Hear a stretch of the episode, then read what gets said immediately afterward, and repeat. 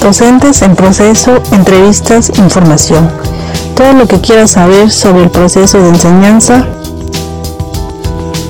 Buenas tardes, los saluda Antonia Muñoz Cepagua. La formación de docentes es un tema muy importante. Hoy hablaremos del espacio y tiempo, dos elementos clave en la mejora de la escuela de la autora María Alejandra Bosco. Comencemos. La primera parte de este texto se referencia a una visión general de las tecnologías de los entornos escolares, la mayoría en que está organizado el tiempo y el espacio y cómo esta organización influye enormemente en las acciones que se desarrollan en estos entornos cada actividad tiene un tiempo y un espacio asignado. La mayoría de las veces el tiempo para aprender y enseñar no es lo mismo para todas las personas. Hay quienes requieren más y hay quienes requieren menos. El conocimiento se duplica, triplica y cuadruplica en espacios de tiempo cada vez más cortos y gran parte de lo que un niño, niña o adolescente va a necesitar para desarrollar su vida personal, social y laboral todavía no se ha producido. Eh, la escuela elige organizar el conocimiento mediante asignaturas, lo que liga muy bien con su horario escolar a base de horas de clase, que así se convierten en la hora de matemáticas, la hora de ciencias y así sucesivamente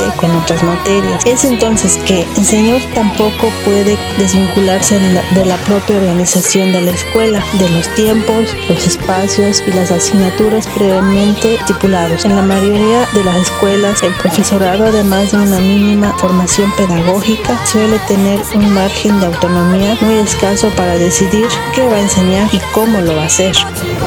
Los centros de enseñanza son toda una maquinaria en la que las tecnologías, ya sean artefactuales, simbólicas o organizativas, se apoyan unas con otras para dar como resultado lo que estamos denominando la tecnología de la escuela. Otro punto importante que debemos destacar es de cómo se entiende y organiza el tiempo. Dependiendo de si son horas de primaria o secundaria, el tiempo se divide en horas de reloj e incluso en bloques de 35 a 50 minutos los cuales se supone que un grupo de estudiantes se dedica al estudio de una asignatura. Tiempo es algo vivido por cada uno y tiene una duración interna que varía de persona a persona. Las variaciones subjetivas en nuestros sentidos del tiempo se basan en otros aspectos de nuestras vidas, nuestros proyectos, intereses y actividades y en los tipos de exigencias que nos plantea. Eh, de cómo se organiza el espacio, que contamos con aulas más o menos uniformes y personalizadas y aulas especiales de informática, laboratorio de ciencias, gimnasio, etc. Las que se utilizan durante la mayor parte de la jornada escolar se suelen caracterizar para por contar con una serie de vitres, una silla, la mesa, puestos en filas y mirándose una pizarra y una mesa que es la del docente. Eh, los supuestos mínimos de esta organización son que los estudiantes permanecerán sentados mirando, escuchando al docente y o la pizarra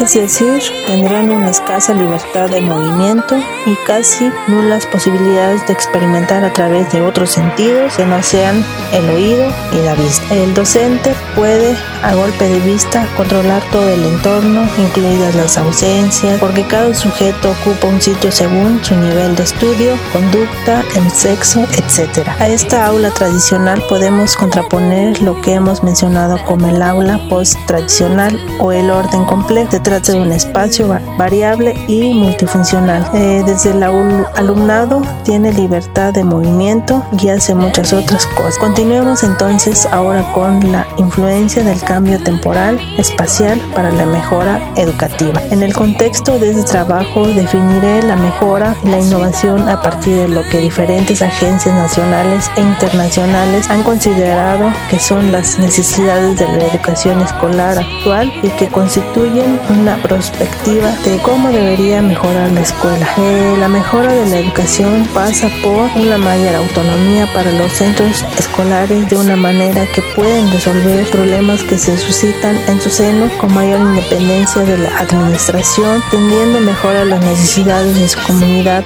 base, estudiantes, profesorado, padres y madres. Un nuevo rol para los docentes en el que dejan de ser los transmisores del conocimiento para constituirse en facilitadores de su, construcción por parte del alumnado, en un mundo donde este aumenta y se transforma con rapidez y en el que se hace imposible saberlo todo. Eh, uno organización de redes de aprendizaje que permitan abrir los centros educativos a la comunidad y liberarlos de la actual organización del tiempo y el espacio escolar. Una nueva manera de entender la evaluación donde los típicos exámenes deberían reemplazar un currículum más flexible, un aumento de recursos e infraestructura física, eh, una educación mejor pasa, entre otras cuestiones, por una organización de diferente del tiempo y el espacio que sea menos rígida. El tiempo de hablar Tiempo de hablar entonces de un tiempo monocrónico en un único espacio aislado, el aula de informática. A la organización monocrónica del tiempo por asignatura se le ha de sumar el reparto de horas disponibles en ella o ella, caso que haya una o más aulas entre todos los cursos de la escuela. En primer lugar, porque no es posible que cada curso disponga del aula. En segundo, la infraestructura disponible. Seguimos entonces con el capital horario de una hora de clase, donde se plantea que una de las razones plausibles de su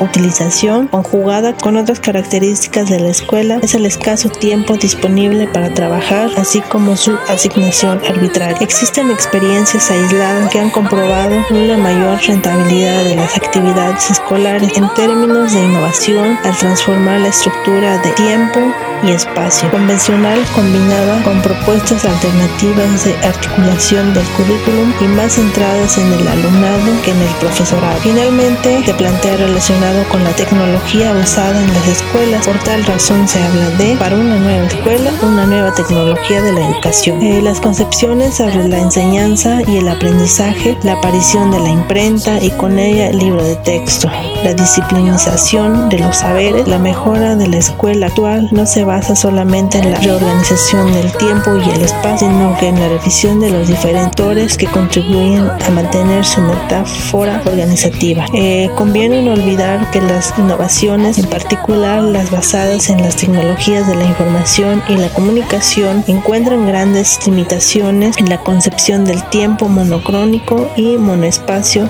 del aula convencional. Pues esto ha sido todo, gracias por la atención y hasta la próxima.